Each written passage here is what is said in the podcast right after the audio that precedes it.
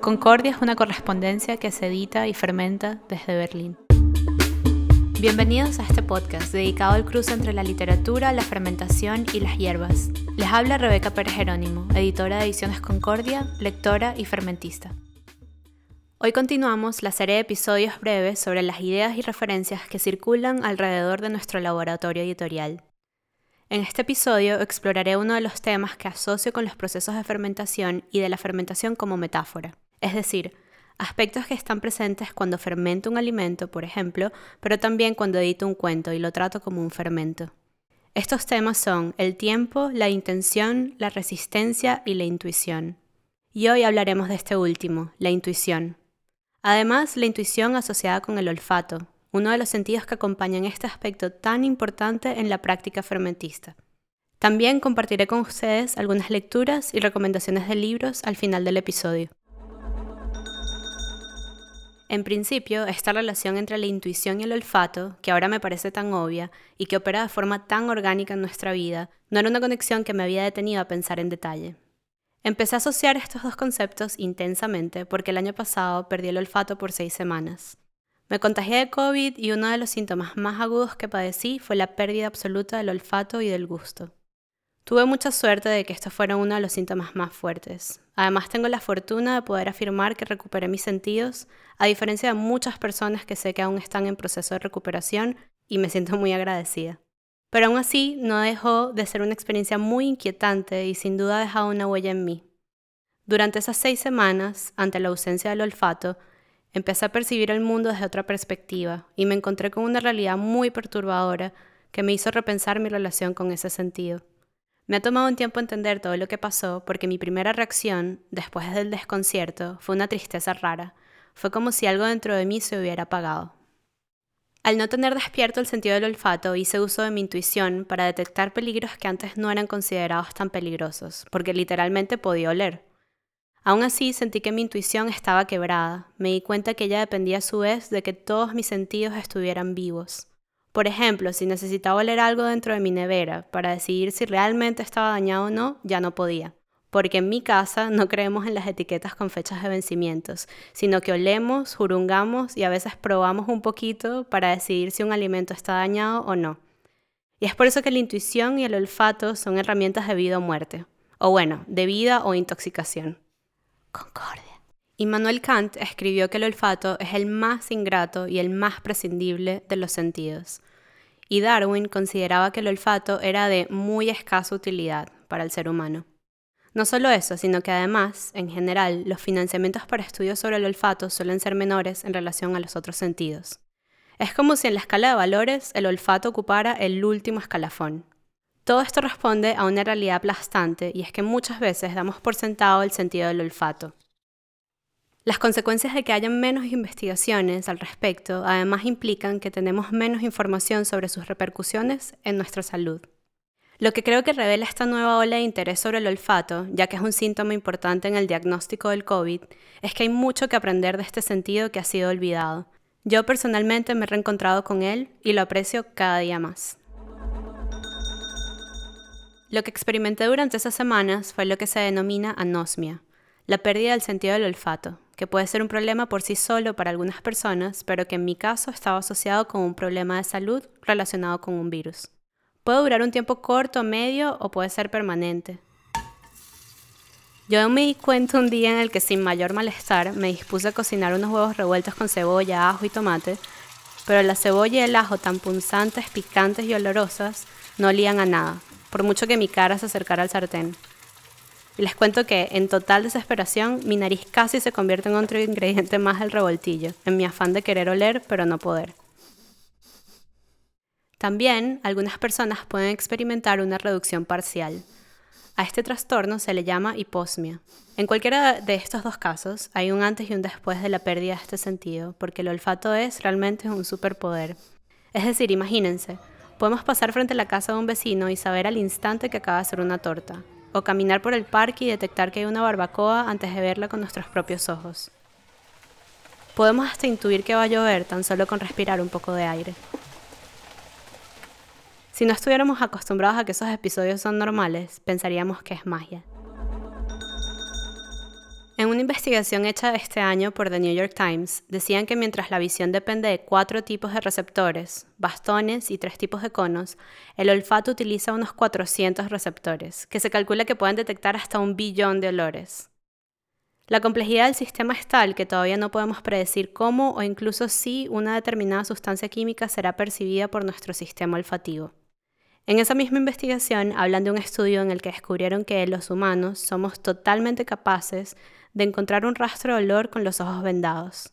No tan bien como un perro, quizás, pero podemos seguirlo. Otro descubrimiento es que podemos saber, con solo leer una camiseta que ha llevado otra persona, si el sistema inmunitario de esa persona es similar al nuestro. Y si es diferente, la persona nos parecerá más atractiva. Quizás una de las razones por las que hemos descartado el olfato es porque pensamos que somos malos para ello, en comparación a otros animales. Y la verdad es que detectamos mucho y dependemos mucho de ese sentido en nuestro día a día. Esto me hace pensar que el olfato está vinculado a nuestra salud y a nuestro sistema inmunitario de una forma que solo estamos empezando a comprender. Ambos dependen de la capacidad del cuerpo para reconocer y responder a nuestro entorno. Y algunas células inmunitarias dependen incluso de los receptores olfativos para responder a los invasores. Pensemos una vez más en el COVID. Al principio de la pandemia, mientras que se reportaba con constancia dominante la pérdida del olfato, aún le dábamos más importancia a si las personas tenían fiebre o no. Fue un poco más adelante que ese síntoma se empezó a considerar como un síntoma determinante para el diagnóstico. Es como si incluso, frente a esa realidad aplastante, no le dábamos la importancia necesaria. Y esto habla quizás de un ánimo sostenido de no considerar el olfato por lo que realmente es, un superpoder. En mis investigaciones sobre el tema leí también sobre la parosmia, que a diferencia de la anosmia y la hiposmia, es un cambio en la percepción normal de los olores. Por ejemplo, cuando se distorsiona el olor de algo familiar o cuando algo que normalmente nos gustaba de repente se vuelve desagradable. Y la parosmia luego me llevó a la fantosmia, que son alucinaciones olfativas que nos hacen detectar olores que no están realmente presentes en el entorno. Los olores que se detectan en la fantosmia varían de una persona a otra y pueden ser agradables o desagradables pueden ocurrir en una o ambas fosas nasales. A medida que la pandemia avanzó, estos síntomas, es decir, olores incorrectos u olores fantasmas, pasaron de ser casi desconocidos a ser increíblemente comunes. Yo no me puedo imaginar cómo podrían afectarme estos trastornos. Sin duda debe ser como perder el orden total de las cosas. Sería una experiencia que me obligaría a redefinir mi cotidianidad, mis deseos, incluso mis sabores, porque otra cosa que aprendí fue que gracias a un proceso llamado derivación oral, que hace que percibamos lo que ocurre en la nariz como si estuviera dentro de la boca, el olfato es parte fundamental de nuestra experiencia del gusto. A menudo la gente se esfuerza por separar ambos, con la certeza de haber perdido el sentido del gusto cuando las papilas gustativas, que solo detectan los sabores dulce, salado, amargo, ácido y umami, siguen siendo plenamente funcionales. Yo no sé si eso fue lo que me pasó a mí o si estaba asociado con mi pérdida del olfato, pero ahora considero que estos dos sentidos son casi inseparables. Todo esto quiere decir que a medida que fui leyendo sobre el tema, me di cuenta de lo importante que es el olfato, y que lejos de ser un sentido secundario, está relacionado con mi salud de una manera que no tenía ni idea. En la investigación que les mencioné de New York Times comentaban que la pérdida del olfato es una señal de alerta temprana de enfermedades neuronales como el Alzheimer, el Parkinson y que las personas con depresión tienen un olfato disminuido y bulbos olfativos más pequeños, y ese tamaño además disminuye según la gravedad de la depresión. Estoy segura de que a medida que haya más financiamientos para promover la investigación sobre el olfato, aprenderemos mucho más. Entre eso y los testimonios de miles de personas que recientemente han perdido el olfato debido al COVID, siento que apenas estamos en la antesala de grandes descubrimientos. Cuando leemos el cuerpo de otra persona, en realidad estamos absorbiendo pequeños trozos de su cuerpo. Igual con los alimentos, olemos y advertimos partes de sus componentes que nos hablan de lo que tenemos enfrente. Y el olfato, junto a la intuición, nos permiten vaticinar, ficcionalizar, reimaginarnos el objeto. Es como si diéramos un paso más adelante de la percepción directa. La intuición está asociada con nuestra personalidad, cultura, nuestros aprendizajes, es muy personal, así como lo es también el olfato y lo intensamente personal de nuestra experiencia olfativa hace difícil compartirla con los demás, así como a veces no podemos explicar a ciencia cierta el porqué de ciertas intuiciones que tenemos. Es algo que sentimos, algo que estamos seguros de sentir y poder expresar, pero no del todo explicar con palabras. Puede que no seamos malos oliendo, pero sí somos malos poniendo en palabras lo que olemos. Kant decía que el olfato no se deja de escribir, sino que solo se compara por similitud con otro sentido. Con la visión, en cambio, tenemos un vocabulario concreto, rojo o azul, oscuro o brillante. Y para escribir el olfato muchas veces nos apoyamos en metáforas visuales. Cuando vemos un color de forma distinta a como lo haría otra persona, igual compartimos un lenguaje que podemos usar para hablar de esas diferencias. En cambio, con el olor esto es mucho más difícil. La subjetividad de nuestra experiencia hace que sea complicado encontrar analogías coherentes. Además, para añadir más variables, el mismo compuesto molecular puede, por diversas razones, olerle totalmente diferente a dos personas. Y, dependiendo de factores como resaca o embarazo, por ejemplo, la misma persona hasta podría distinguir distintos olores en distintos momentos de la misma cosa. Es realmente complejo. Pero algo que quiero seguir resaltando es la capacidad que tenemos o no de describir y discutir lo que olemos, ya que creo que ese ejercicio nos permite a su vez oler mejor. Un ejemplo de ello son los sommeliers, que aprenden a distinguir los distintos aromas del vino en gran parte aprendiendo un lenguaje para ellos. Es decir, crearon un lenguaje específico para nombrar, distinguir, comparar. ¿Se imaginan un mundo en el que podamos enriquecer nuestro vocabulario con palabras nuevas que describan olores? Me encantaría participar en esa revolución terminológica.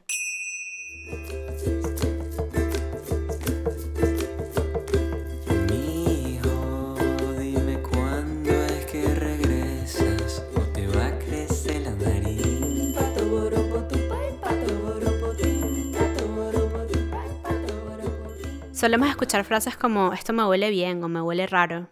O en inglés me huele fishy, cuando algo nos parece sospechoso. Muchas veces he escuchado la expresión en español me huele rancio, aludiendo a cierta podredumbre, pero hablando en verdad de una situación turbia. Cuando suelo hablar de la fermentación, yo le pido a las personas que usen su intuición para detectar si un fermento está raro. A pesar de que la visión es fundamental porque a través de ella podemos detectar hongos visibles, por ejemplo, igual me encuentro dándole mucha importancia al olfato. Siento que para los fermentos es un sentido demasiado importante para la intuición y certeza de estar frente a un fermento que está vivo y próspero. Durante las seis semanas que viví en un mundo sin olores, perdí el deseo y disfrute de cocinar. Yo sé, es un horror. Y como consecuencia pasé menos tiempo en mi cocina. A su vez, eso se tradujo en que descuidé un poco mis fermentos, a quienes suelo tener a la vista en la despensa para no olvidar alimentarlos, visitarlos o incluso hablarles. De mis fermentos, mis madres de kombucha son las que quizás están más escondidas porque mi casa es fría y ellas necesitan una temperatura, digamos, más acogedora. Ellas reposaron en su té fermentado por más de seis semanas, y tan generosas como son, después de todo ese tiempo estaban vivas. Pero en vez de ser una bebida efervescente, por la cantidad de ácido del fermento ya se habían unido a la familia de los vinagres. Mi olfato me pudo haber alertado, pero como era inexistente, este cambio pasó desapercibido. Este es solo uno de los muchos ejemplos en los que el olfato y nuestra intuición nos pueden indicar que ha ocurrido una transformación. Y así como con los fermentos, también cuando hablamos de textos literarios, durante el proceso creativo la intuición juega un papel importante. Con nuestras narices literarias editoriales podemos intuir si, por ejemplo, ciertas estrategias narrativas le podrían funcionar mejor a un cuento para lograr transmitir lo que quiere decir su escritora. Son procesos intuitivos que se basan en un mundo de referencias, conocimientos, lecturas, fracasos y un sinfín de motivos que nos van dando un aura casi de brujas y es así como conjugamos con las pócimas, fermentos, brebajes y diccionarios la intuición y el olfato en el laboratorio editorial de Concordia. Antes de despedir este episodio, quiero contarles de un libro que fue publicado en octubre del 2020. Es una investigación que ha salido a la luz en el momento más idóneo. Si yo fuera la editora de ese libro estaría saltando una pata porque está claro que el olfato está pasando por un revival. Les hablo de Nosedive, escrito por Harold McGee un genio de la ciencia en la cocina. Es el escritor del libro de cabecera On Food and Cooking, que ha sido la Biblia de muchas cocineras y cocineros. En este libro, Harold McGee presenta una guía accesible y entretenida, incorporando los últimos conocimientos de la biología y la química, entrelazándolos con observaciones personales, para revelar cómo nuestro sentido del olfato tiene el poder de exponer detalles invisibles e intangibles de nuestro mundo material y así desencadenar en nosotros sentimientos que son la esencia misma de estar vivo. Harold McGee acuña la palabra osmocosmos, que proviene del griego osmo, oler y cosmo, universo, un universo entendido como un sistema o entidad compleja y ordenada, es decir, lo contrario al caos. McGee examina todo lo relacionado con el olfato, desde el olor de la creación del universo hasta el sudoroso odor de una fruta madura. El libro es una extensa exploración del mundo del olfato que se ha pasado por alto durante mucho tiempo. En Nosedive, McGee nos lleva a una aventura sensorial, nos familiariza con los trozos de materia que respiramos y nos invita a caminar a través de los olores de nuestro planeta, el aire y los océanos, el bosque y los prados y la ciudad, hasta llegar a los olores del incienso, el perfume, el vino y la comida. Gracias a una charla que escuché hace unas semanas, en la que Harold McGee hablaba sobre este libro, muchas ideas que tenía sueltas en la cabeza hicieron clic. Y así, una vez más, los libros rescataron mis pensamientos fragmentados. Y gracias a ellos pude compartir estos minutos olfativos con ustedes.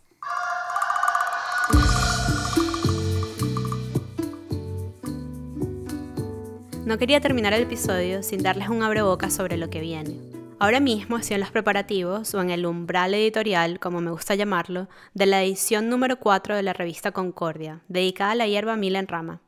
Más adelante hablaremos sobre esa hierba poderosa, pero como antesala al porvenir, comparto con ustedes algunas lecturas que he hecho preparándome para este número, cuyo tema principal será la ciencia ficción. Estoy revisitando el clásico libro de Ursula K. Le Guin, The Left Hand of Darkness, y releyendo historias de la compilación de cuentos escritos por Liliana Colanzi en el libro Nuestro Mundo Muerto, editado por Almadía, una de mis editoriales favoritas mexicanas. Además, creo que, no sé si recuerdan o si escucharon otros episodios de Concordia, pero ya he recomendado el libro de Rita Indiana, La Mucama o Minculé. Y ahora extiendo la recomendación porque empecé a leer Hecho en Saturno, que persigue la historia de Argenis Luna, uno de los personajes que aparecen ya en La Mucama o Minculé.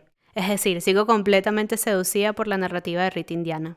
Y porque no quiero despedirme sin una recomendación que esté más orientada a la comida, la cocina y sus prácticas, quiero hablarles de Tamar Adler, una escritora estadounidense cuya sensibilidad para hablar de la comida es envidiable. Ojalá pudiera escribir como ella. Estoy revisando lentamente su último libro que fue publicado en el 2018 que se llama Something Old, Something New en el cual ella estudia recetas viejas y no solo habla de ellas, sino que las adapta a nuestros tiempos, como un homenaje al pasado. Me encuentro saboreando cada página con lentitud porque no quiero que se acabe el libro y sé que es una escritora que publica esporádicamente. Su libro anterior, que también recomiendo un montón, se llama An Everlasting Meal, Cooking with Economy and Grace. Después de que le dé la vuelta completa a Something Old, Something New, es muy probable que hable de estos dos libros en mi newsletter. Si aún no te has suscrito, te invito a que vayas a la página web edicionesconcordia.substack.com, Substack S-V-S-T-A-C-K, para que recibas mensualmente un correo con novedades de la editorial, recetas, recomendaciones de libros y otras cosas, sorpresas y demás. Muchas gracias por escuchar este episodio. El podcast de Ediciones Concordia fue producido y editado por la gran Madeline Rondón. La música increíble que escuchan es de Cantos Campesinos y la investigación fue hecha por mí, quien les habla, Rebeca Pérez Jerónimo. Si aún no lo has hecho, por favor suscríbete a nuestro canal en la plataforma donde escuches tus podcasts y síguenos en nuestras redes sociales, Instagram arroba Ediciones Concordia, Twitter y Facebook arroba Hola Concordia. Una gran manera de apoyar este proyecto y lo agradeceríamos mucho ya que nos impulsa a generar más contenido. Por último, nos encantaría saber de ustedes. Si tienen algún comentario pueden escribirnos a nuestro email hola.edicionesconcordia.com o a través de nuestras redes sociales. Gracias y hasta pronto.